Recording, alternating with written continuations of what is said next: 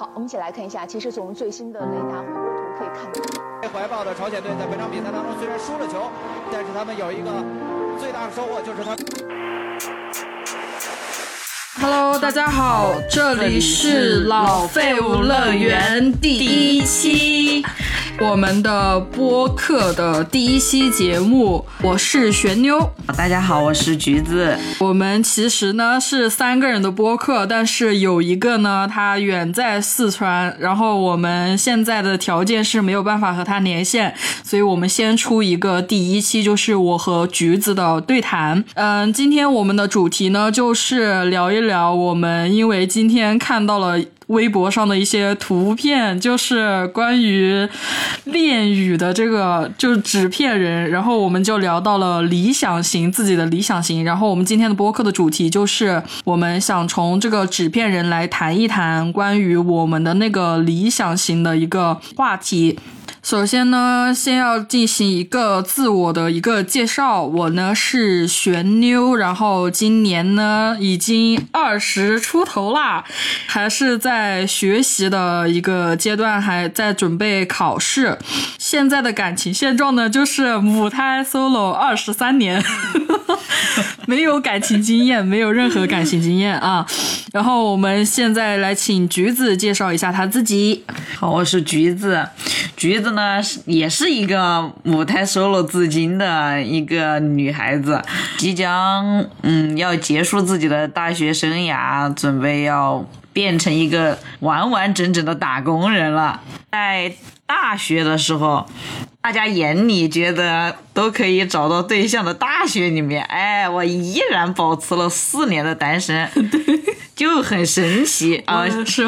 现在大学要结束了，马上就是个社会人了。然后我感觉在社会上面找对象应该更难，对吧？因为好像就没有那种接触的途径，然后大家都属于那种公事公办，反正你别丢失给我，我别丢失给你，大家相互安好 就挺好的了。而且接触的渠道也会少很多。然后这就是我们的一个感情的现状。然后我们今天为什么要谈这个主题呢？源自于我们今天下午，呃，因为我们都是喜欢纸片人，对，我们都喜欢纸片人。就是以前最开始流行恋语的时候，我们都有入坑过，但是我入坑的时间比较短，因为我这个人就是玩乙女游戏，真的不适不适合我。玩乙女游戏就属于那种我只想攻单线，如果让我和很多个男人纠缠在一起，我就会非常的不适。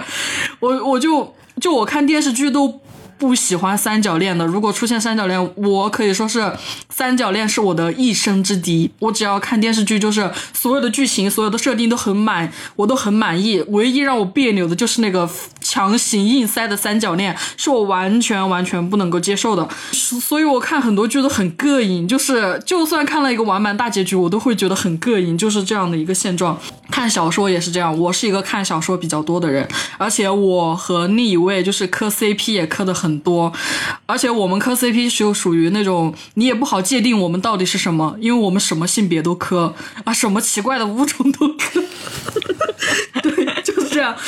嗯，我们首先就从那个恋语来谈起吧，因为我们的橘子是恋语的一个深度用户，而且你也知道恋语就是什么样的类型的男生都有。我们今天也是因为看到微博上这个恋语的那个图片，所以才想要聊这一期话题的。对。就是在路上笑得非常的张狂，以至于路人都看我们的眼神不对劲的那种。哪有？真的是，就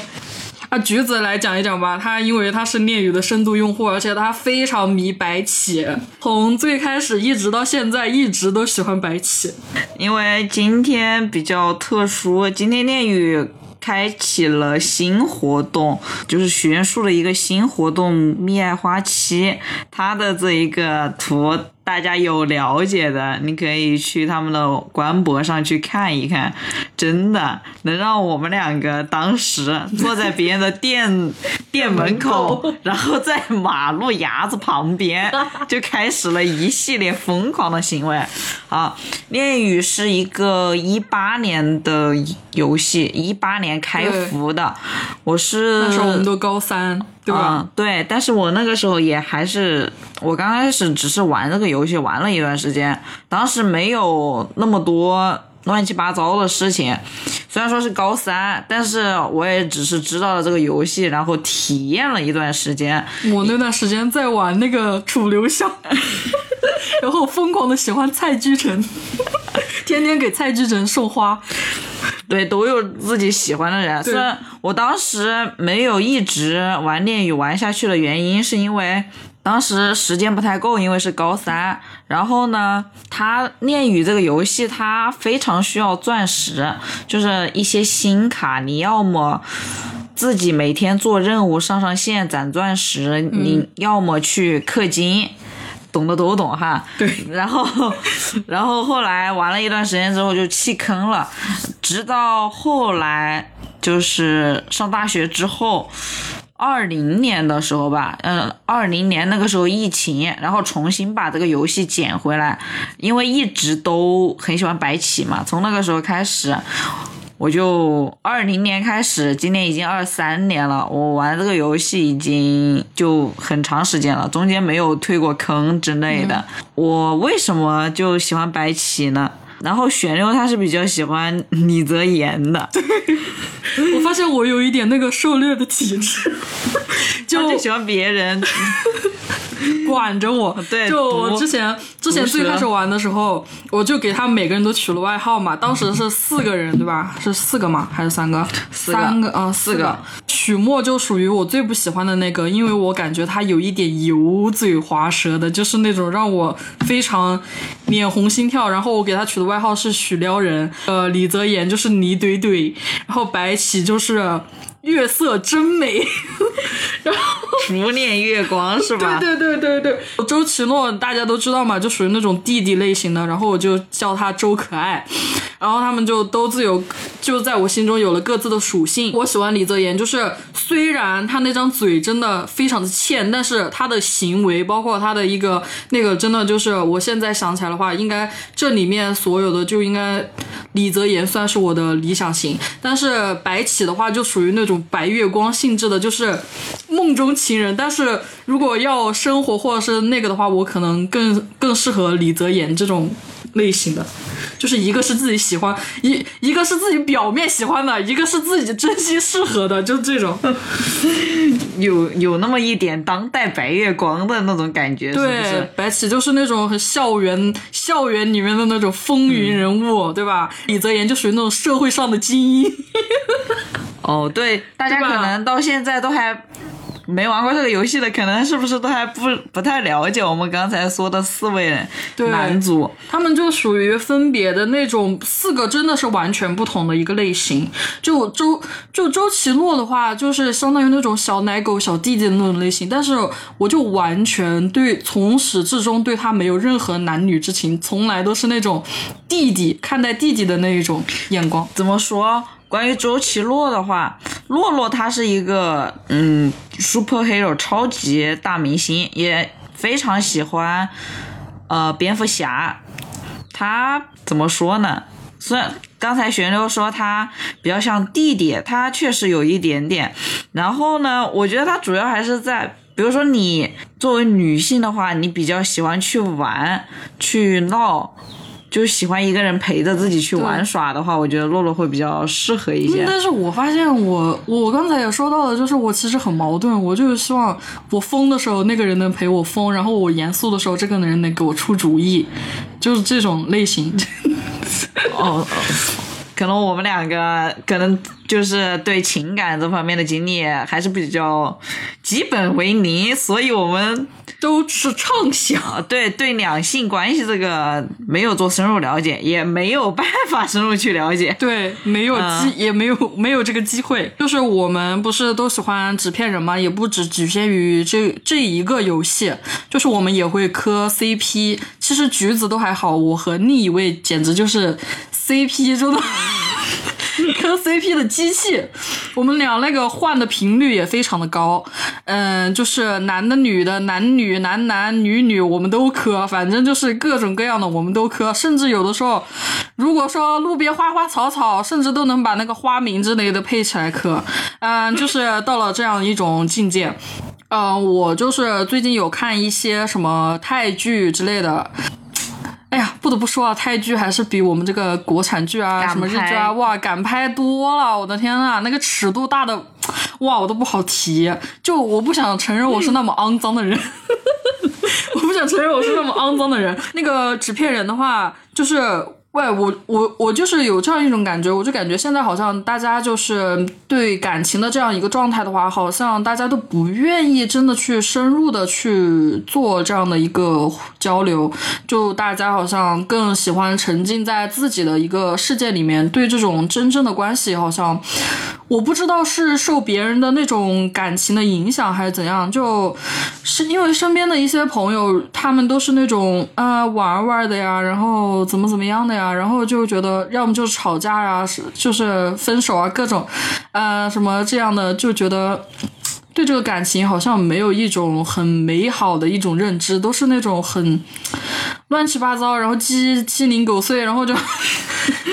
对就没没有这种有吧。我是觉得可能纸片人的世界里面，在二次元的世界跟三次元的世界里面，关于感情观的这个问题。比如说，像玄六刚才说的，可能在三次里面谈感情，你会更多的牵扯到一些，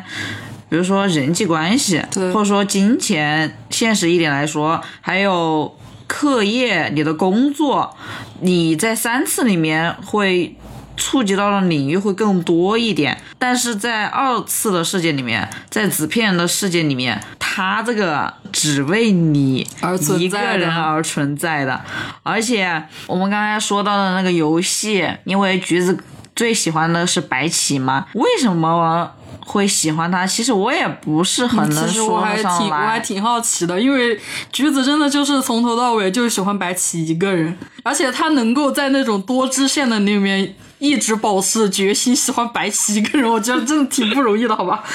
然 后我先我先简单说一下我的这种感觉吧，因为白起，我首先说一下他的职业，他这个人。他是现在是二十二岁，游戏里面的设定哈，然后是一个 EVO 特警，他现在作为他们署里面的一个指挥官，就在进行一些工作。他的日常基本上就是除了要处理特警的一些工作之外，有时候遇到一些任务，他还需要去公安局。就派出所去执勤出一些任务，嗯，我感觉他给我的第一感觉就是，首先第一会很让我有安全感，别的不说，对，因为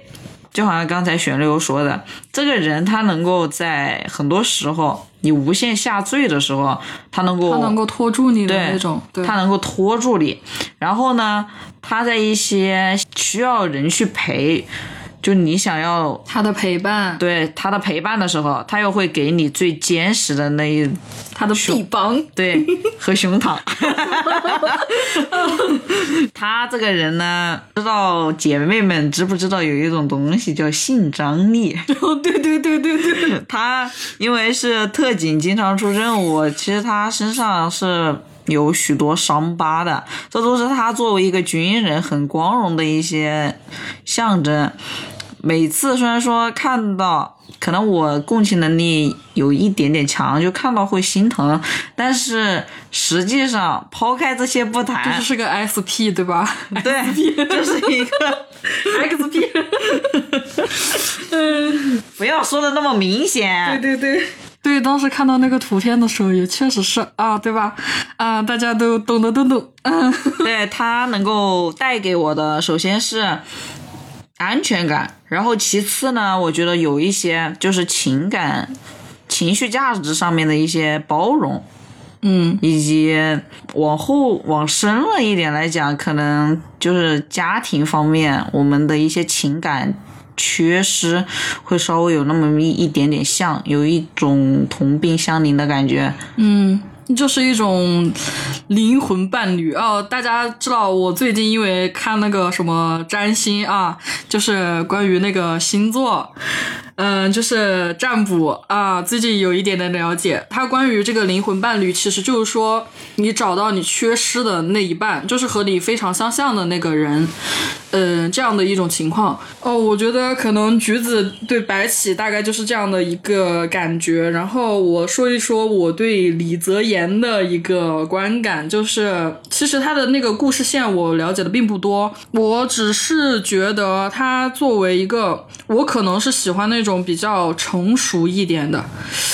但是吧，我这个人其实很矛盾，我不知道大家有没有看过奥特曼啊，就是那个德凯啊，最新的那个德凯奥特曼你。竟然不说迪迦，德凯，咱们就是说德凯，德凯奥特曼的那个演员叫做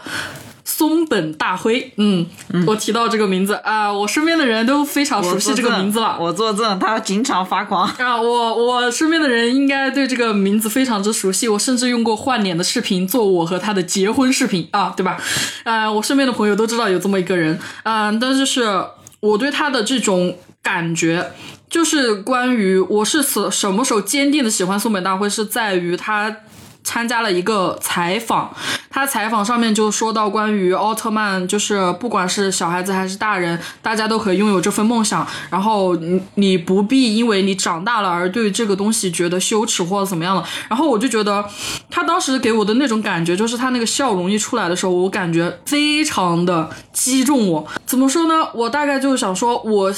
嗯，其实我和橘子他们也表达过，但是他们完全不知道这是一种什么样的感觉。就是，呃，我对松本大会的这样的一个感觉，包括他外貌这个气质上面的那个感觉，然后再加上李泽言的那个性格，我感觉完美，这就是我的理想型。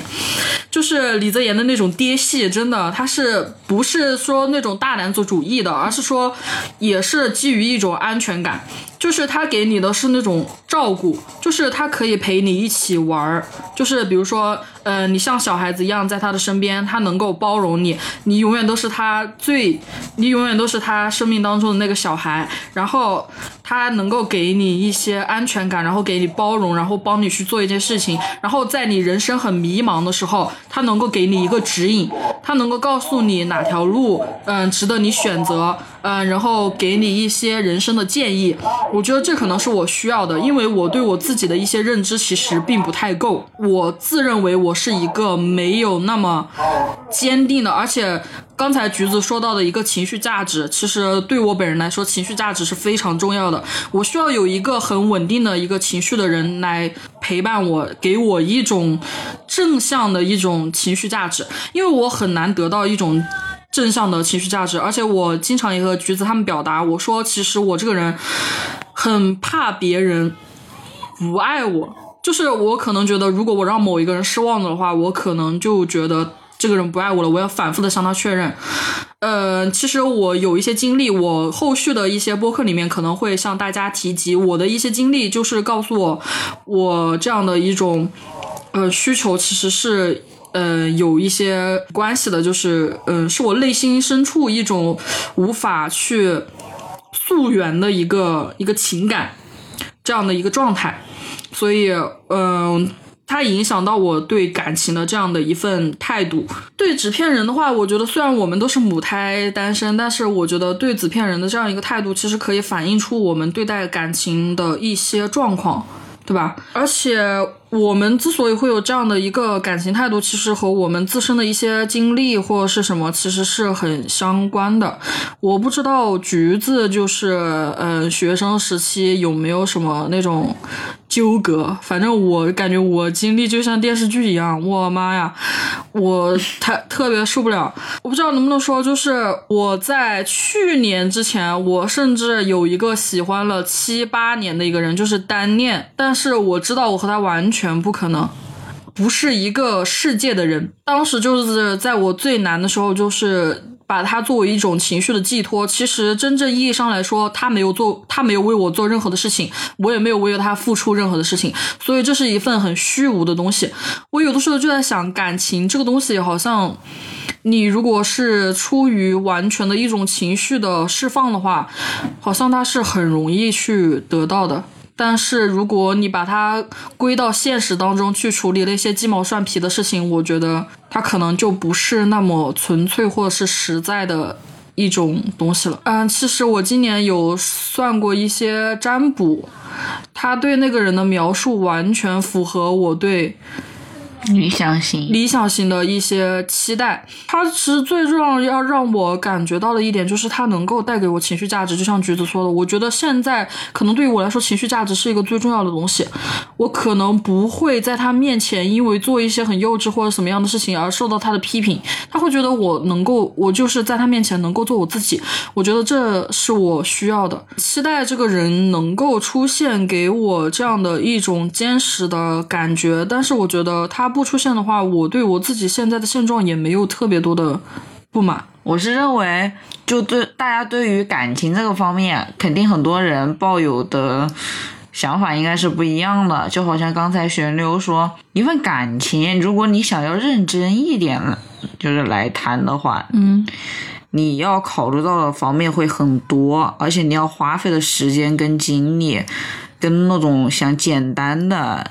谈一两个星期肯定是不一样的。为什么大家等到后期，就是作为情侣双方，你在对方投入的时间越来越长的时候，你到后期分手的时候，双方男女双方，他可能想要从这段感情中抽身，都会变得十分的艰难。就女性，女性作为一个很感性的。一方来说，好像在里面投入的时间成本，或者说我们说的沉没成本，都会很高很高。你的情绪，或者说你的工作，你的周遭的一切，好像都会因为一份感情变得让你觉得很不舒服。对，呃，我们我们其实这个播客是三个人嘛，我们三个人其实真的就是分别代表一派。呃，我就是属于异性恋里面，就是对感情其实是抱有非常大的一个期望的。我一直都说，啊、但是我不是那种非感情不可的人，我就是找得到，我就渴望这份感情，而且我就是想要找到一个。嗯，匹配的人就是，如果达不到这样的标准，我可以不要。我是一个宁缺毋滥的一个人。另一个呢，就是他那位呃远在四川的朋友，他其实是一个呃李李，对，对对对，呃，他在这方面，他其实对感情也是有一份要求的。他对婚姻其实也并不是完全的排斥。然后我们橘子就有一点特殊，他虽然是异性恋，但是他对感情的这个态度其实和我们不太一样。他好像就感觉这个东西可以没有。就真的就是可以没有，他可以靠纸片人活下去，就是这样。倒也，嗯，怎么说？因为我也母胎 solo 一直至今嘛，对于另一半就感觉真的就可有可无的样子。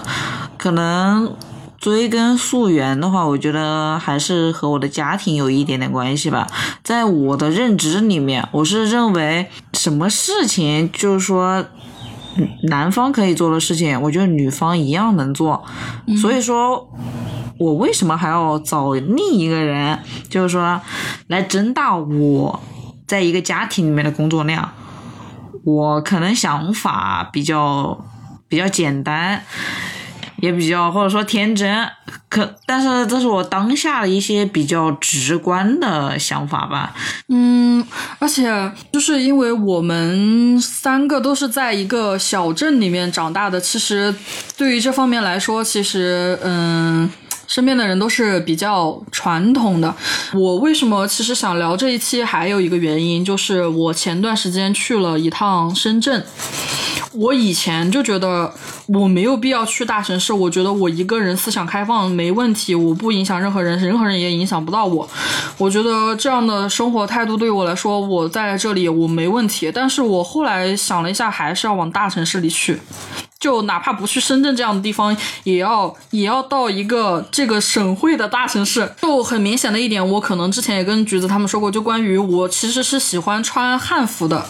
呃，就是在这一点上，其实我的父母不是特别能够接受。就是我买汉服，他们并不会说我，但是我穿的话，他们就会有一点点的啊、这不好那不好。但是我走在深圳的路上，会呃，甚至说就是去武汉，就是去我们的省会城市，就是地铁的工作人员会夸我说你的衣服真好看对，你的衣服真好看，然后怎么怎么样。但是在这边的话，其实大家都处于一种很奇怪的一个状态，就是会说一些什么。虽然我可能我按照我以前的性格，我是非常是非常在意这个点的，但是我现在我可以不在乎这个东西。然后感情这方面，我说回来的话，就是我去我嗯姑姑家住了住了一段时间，我有一天在睡觉。他们就是一群家长在聚会，嗯，我听到了他们谈话的内容，就是他们现在的孩子都是一群小学生，就是嗯三年级、四年级左右的小学生，他们这些父母就讲的一些观点，就是对待感情方面的观点，让我觉得这好像是我们年轻人现在的一些观点，在我们的爸爸妈妈这里是绝对、绝对、绝对听不到的。就是你如果不不仔细注意他们的年龄的话，你可能会觉得这是一群。嗯，十几二十岁的人在一起聊他们对感情的这个态度00后，的对，就是这样的感情观。他们就说可以不结婚，甚至对待同性异性也是很开放的一个态度，并且他们说为什么一定要结婚？而且这里面大部分都是女女的，就是妈妈，就是妈妈在一起说为什么一定要结婚？嗯、我可以，我女儿那么优秀，我可以让她去不结婚，就是随便。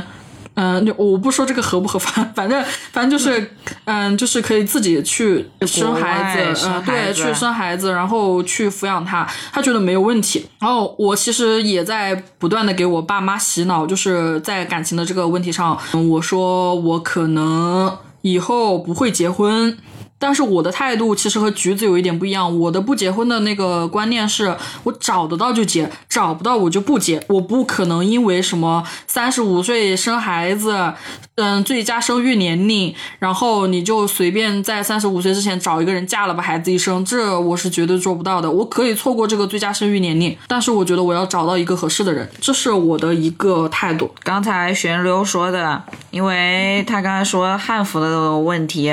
当时我去武汉的时候，我是陪着他去的嘛，他有跟我讲过这个。我其实当时心里面就是有就对于这些现状的一个想法吧，因为现在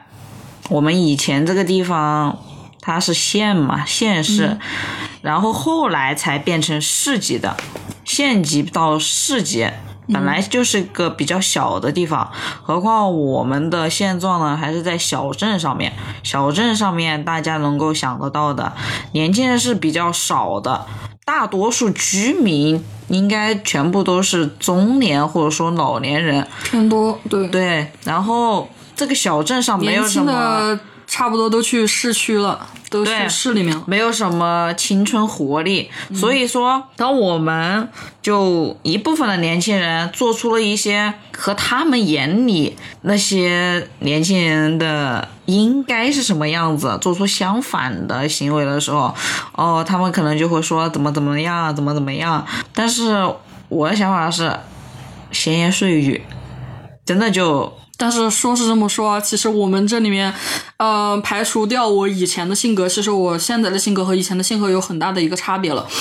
其实橘子才是我们这里面比较受这种闲言碎语侵扰的人，因为对我来说，我其实从小搬家很多，我对于邻里之间的这种关系其实是很淡漠的。他们说什么对我来说不重要，因为我小的时候就是经常搬家，我对邻里之间这这种闲言碎语我是不太在乎的。橘子就属于在一个地方住了很长时间，他这周围的基本上都认识，而且他现在在小镇里面当老师，我的妈呀，就那种今天去我们去拿东西，在路边都还碰到了一个老师，就是属于这样的一个现状。其实当初他回来的时候，我们就觉得其实橘子就是对于这方面的在意其实是很多的，对吧？有一点点吧，因为说是实习，但是也是想找一份工作试试吧。就对于自己的第一份工作，大家肯定都是需要一定的家人的认同感，然后你自己所认为的一些价值感，钱多钱少，或者说。其他的一些事情反而显得没那么重要了。但是因为也已经快工作一年了嘛，就对于教师这个职业还是有了一些新的想法。那我感觉这个世界其实挺魔幻的，就疫情期间，就是关于教师的这个是推崇的很高的一个职业，对吧？然后突然之间这一开放了之后，整一个大环境的舆论就都是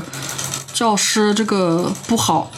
就全部都暴露出来了，教师这个职业的一些问题。我觉得现在关于养孩子方面，就是和和教育之间的那个冲突，我觉得也是越来越强烈了。嗯，是的。关于教师这个职业，我想大家，嗯，就关于女教师、男教师，你们可以去仔细观察一下。确实，现在一所学校里面。男教师的比例，就算我们把，就是说稍微年纪大一点的男教师的比例一起算上去，实际上还是女教师比较偏多，所以这就导致了一个比较尴尬的问题：招聘的时候，嗯，他还是会更倾向于要男教师，嗯，女生女教师，你不管在什么方面，什么。地方他都是要拼命的卷，比如说像这个男生，他可能一个专科学历，他可以进去，别人会要他。但是你可能女孩子的话，她要求会更高，我就说你本科，因为同等的条件下来说，就像学校那种地方，它是需要男教师的，女教师多了，他当然会利用一些条件，他来给你卡性别的。这些名额，我觉得这算是比较正常的。然后说一个我不是很认同的一点，就大家哈都认为，比如说自家有儿子了，嗯，他们的父母好像都会倾向于让自己的儿子去娶有编制，在公立教室里面有编制的一些女老师，对，因为他们。这在小镇里面真的是普遍的不能再普遍了。对，大家都认为就是说，不管你这个男生怎么样，你去娶到了有公立编制的女教师，你就是很走运，就好像赚了，赚大发了。而且那些人的普遍想法都是，哇塞，娶到了女教师，然后女教师在生产的时候，她是好像有生育补贴还是怎么样？对。然后这都不说，说完了之后呢，他还说什么？女教师之后有时间可以带自己的孩子。我当时作为一个女生来说，我不知道为什么我听见这话其实不是很舒服。为什么我的职业要成为你要选择我的原因？这是我自己想做的事情，和我的职业和你选择我的理由，就是让人心里很不舒坦。对我感觉现在就是关于这个人口的一个变化，就是人口的一个出出生率的这样一个下降的一个情况。现在二胎、三胎，然后其实对于女性来说，其实并没有那么的友好，就是在招聘的时候会优先的选择男性，因为他虽然说开放了一个政策是一句话的事情，但是在实行的过程当中会出现很多很多就是滋生的一些问题，就导致。了，以前很多人做的一些努力，然后一朝之间就没了。这其实也是，嗯，橘子谈到了一个婚姻的这样的一个选择嘛。然后我们也是前段时间，嗯，听了一个播客，也是关于就是嗯养育的一个话题。它里面有一位观众提到了，就是说婚姻它是否是一种亲密关系的一种必要的形态？可能。就是两个人在一起，他不一定需要需要婚姻这个东西去维系。我们可以在一起，但是不一定就是这样一个捆绑的这样一个状态一个关系。因为其实也知道国外很多地方，它其实是处于一个同居的一个状态，但他的同居也，我当然也知道他们的同居其实也是受一定法律的保护的。呃，在这方面我们可能做的还不是特别的够。就是婚姻，它是否是一种亲密关系当中的一种必要的形式？其实对我来讲，我觉得我是需要婚姻的，因为我不管怎么说，就是两个人之间如果确定了要在一起的话，如果没有婚姻，它作为一个法律的一个程序去保护我的这段关系的话，我觉得在一些财产或者是在一些一些层面上面，可能没有办法保证我的合法权益。我是这样想的，就是目前我们国内的这个情况的话，我觉得是这样。婚姻啊，说起来我虽然说已经适龄了，已经到适龄结婚的们都是适龄的那个人，但是我们其实对这个词好像感觉它特别的遥远，对于我们来说。婚姻，因为好像我们家族里面的婚姻，嗯，给我的印象好像都不是特别好。我不知道是不是我个人只会从悲观的角度来看问题。我所看到的，我们家族里面一些夫妻，或者说我家庭里面。我爸爸妈妈他们的婚姻好像都不是很理想，所以导致我这个人首先，我对婚姻的看法是比较悲观的。我不认为，就是说，一个人他真的会和一个毫无血缘关系，然后和这个人过完余生的几十年。我觉得这个想法好像不太现实，可能我对这方面就是比较悲观吧。要我全权，因为我是一个女性，要我全权把我自己的下半生，我的几十年托付给这个男生，不是很靠谱。而且我提我提到这个，我突然想到了一个事情，就是，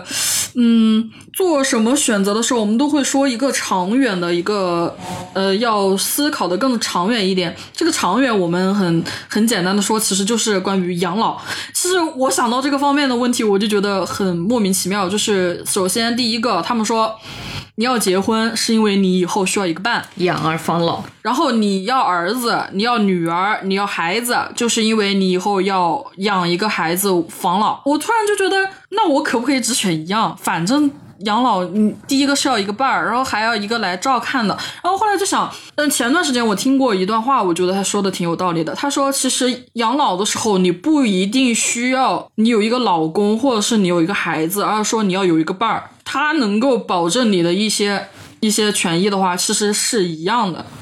然后我们我们三个其实就已经商量过，如果我们到时候不结婚的话，我们就在一起互助养老对，互助养老。我们甚至还在上一次我听到了一个法律节目的时候，嗯，关于那个啊会有一个认定的那个监护人的这样的一个制度。我们其实其实如果我们到了一定的年龄，我们还没有找到另一半的话，我们其实是决定去认定这个监护人的互相监护人的这个关系。呃，如果说我们出现了一些意外或者是什么样的话，我们可以为对方来做一些决定，因为其实有的时候父母他并不是真正了解你的那个人，站在他的角度的话，就比如说我生了一个什么疾病，可能就是关于抢救这方面，可能我我的一个意志就是说我不想受那么多痛苦，对吧？我就想要离开，但是对于父母来说。他要尽到他的一个责任，他是没有办法去这么做的。其实我想把这样的一个权利，其实交给一个我更信任的人，就是比起他们做一些无谓的努力的话，我更希望我能够体面的离开这个世界，就是这样的一种想法。就对于现在的很多，就我们今天不是还看那个三月的新工作吗？是的，它里面有提到这个关于临终关怀的这样一个项目，然后我当时就想的话，就是就是里面的那个男主，也就是罗大淼出场的时候，就是因为一起医护的这样的一个纠纷，他是注射了那个吗啡，然后就是用量的那个问题，就是肿瘤，呃，他关于这个就是能能让他最就就是让他舒服的，对，让他对让他舒服的离开。我觉得其实有的时候比起死亡，在经历死亡的那个过程之间的痛苦，我觉得才是。比死要更可怕一些。我觉得我可以坦然的去死，但是我真的不想面临这样的痛苦。可能大家想死的方法都是希望自己能够，嗯，睡过去。好像大家对于那种睡过去的那种是最向往的，就是直接自然的那样死亡。是，嗯，不知道大家有没有看过惠英红还有他们演的一个那个得了金马奖的一个电影，嗯，然后它里面惠英红演的那一个唐夫人，嗯。她在即将要离开的时候，就是被这部影片的那个女主角，她其实已经快要死了，活得真的很难受，很难受。但是她的孙女当时，好，大家可能在外界看来，请你救救他，让他继续活下去，是对他在表示一种孝心和孝道的这一种崇敬。但是他的孙女，也就是我们那部电影的主人公，他为了让他活下去，只是有一个想法，就是要报复他，因为他的童年。这个女女主人公的一生，她的童年一直到她成年，她都是因为惠英红那个角色使她非常非常的不幸福，所以她到她要死的时候，她就是想报复她，他其所以实就通过这样的一种方式，去让他更痛苦的活着。是的，所以我们是觉得。关于要临终的时候究竟是否要留要走的这一个方面，也和我们就是说在伴侣的选择上，我们父母是否要让我们去结婚，有一个人来陪伴我们，是否有孩子，我觉得这是一个有连接的一个事情。是真的是这样，就是对这方面的话，其实有的时候在那种相处的过程当中，其实最了解的你的那个人，往往不是你的父母，而是你的朋友。他能够知道你自己的一个想法的一个状态，他知道你对一些事情的态度。所以有的时候，如果把一些责任真的交给父母去做的话，他们一些决定可能是违背我的意愿的。而且啊，我不是说随随便便就是呃找一个人这样去做，我们也说我们是通过一个法律的一个手段，对吧？我们去认定这样的一个监护人然后我们去可以这样去做。而且我们好像昨天看三月新工作的时候，我们也有谈到一个问题，就是关于那种遗体捐献这方面，我们好像也是会去，我们三个好像都有这样的想法，就是去把自己有用的部分，就是通过不同的方式，就是。嗯，给到有需要的人，以那种方方式去生生活下去活活在这个世界上。当然，也不是说真的是是求那个生，对吧？我们其实是把这个希望就是留给有需要的人。我觉得这是我们的一种嗯很很个人的一个想法。那父母大大概率其实有的有一些关于观念上面其实是和我们不太认同的，特别是我们也说到了嘛，虽然说现在大家思想都很开放，但是我们其实也是无法摆脱的一个，就是我们都是小镇上面的青年，所以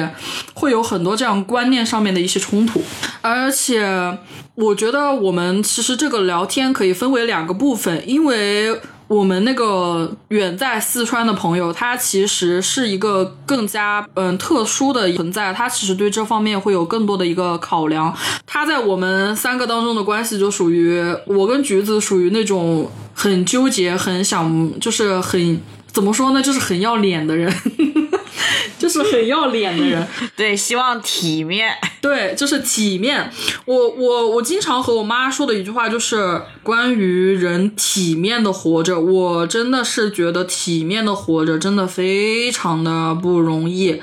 而且因为现在我们都面临到一个什么样的境况，就是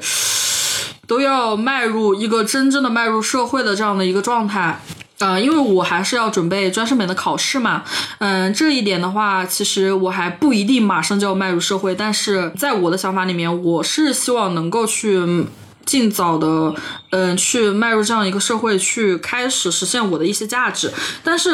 就会发现这里面很难啊。就我们大家都不知道自己到底该干嘛，就没有一定的规划，也没有一定的非常说想要去实现的一些事情，或者说我们有，但是我们不敢真的去这样的去实施。其实呢，我们这是我们说是录的第一期，其实这是我们录的第二期，因为第一期我们其实聊的是一个关于我们的一个职场。对职场的一个现状，呃，也不是也，其实我们本来只是想聊现状，但是聊到了职场上面的一些问题，但是那个音频有一些问题，我们其实对于我们的一些职业规划，好像和对待我们感情一样，都处于一个很空白，但是又有很多想法的一个状态，所以我们就想要去去聊这些东西。对，可能因为我们都还比较年轻，就想法比较多，嗯对于很多东西都有自己一些不太成熟。或者说比较单纯的一些想法，我觉得这也比较正常。就是当代的年轻人，尤其是像我们这种大学期间全部都被关关在在了校校园里面，被封了四年。他是一九届，我是二零届，嗯，是的，我们刚好就处在这样的一个期间。而且我们真的属于那种非典型的，因为差不多现在零零后应该基本上都已经迈入工作了，如果不是继续升学的话，这个原因的话，基本上都是在工作了。我们俩都不属于真正的零零后入学的那一届，我们都是有延迟的，呃，因为各种各样的原因。我们今天主要我们想谈这个话题，是因为我们今天看了恋语的图片，呃我们想嗯谈对这个纸片人谈一谈理想型。我本来还想说更多的，就是关于我最近那个占卜。我现在真的是每天晚上都听着占卜入睡，就是一个催眠的一个效果。我就很想知道那个人到底什么时候出现，我真的好烦。我跟我跟你说，如果他出现了的话，我我们还要录一期播客，我们就一起骂他。你为什么出现的这么晚？是不是？对。我都跟我都跟我妹妹他们说了，我说什么时候他出现了就帮我打他一顿，就说你在路上是不是是不是跌坑了你？为什么这么晚才出现？对为什么让我这么晚才看到你？其实就是四川那个朋友，他也是一直跟我们说，就是很期待我们的一个婚礼，就是希望我们大家都婚姻幸福。我和他对婚姻都是有一定的憧憬的，然后橘子比较特殊啊，橘子比较特殊，可能四川那位朋友结婚了，我们这位的还没结婚呢。什么吧？倒也不一定。我之前说的一句话说的比较离谱，我说如果在很多很多的钱跟另一半伴侣上面如果选的话，我一定会选很多很多多的很多钱因为我觉得。姐有钱了，还要男人做什么？我自己，我自己做个富婆，包养男人，对呀、什么男人没有啊？还要还要让这个人来来烦你吗？我觉得不真的愧是玩不愧是玩乙女游戏的大佬啊！像我这种玩乙女游戏都巴不得单线的人，是真的。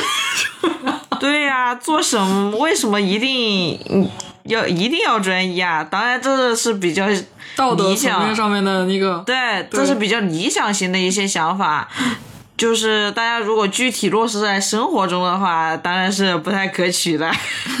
因为我们要考虑的考虑的东西会更多。但是我还是坚持自己的想法，我的目标可能大概就是搞钱、搞钱、搞钱，就争取把哦自己变成一个大富婆。哦，我现在我现在就以此音频留证，我们等到什么时候，嗯、几年以后，我们再重新来谈婚姻这个话题，看大家到底是一个什么样的现状。然后我们现在也录了差不多四五十分钟了，呃，我们今天就先聊到这里，然后这是我们播客的第一期，嗯，我们就先告一段落。如果有什么样的问一些问题或者是一些想法。可以在评论区给我们留言，或者是呃，我们给我进行一个邮箱，哦，我会给一个邮邮箱，可以通过邮箱来联络我们。的老废物乐园这个播客呢，就是会聊一些关于我们生活里面，还有一些我们安利的东西，呃，一些对一些问题的迷思，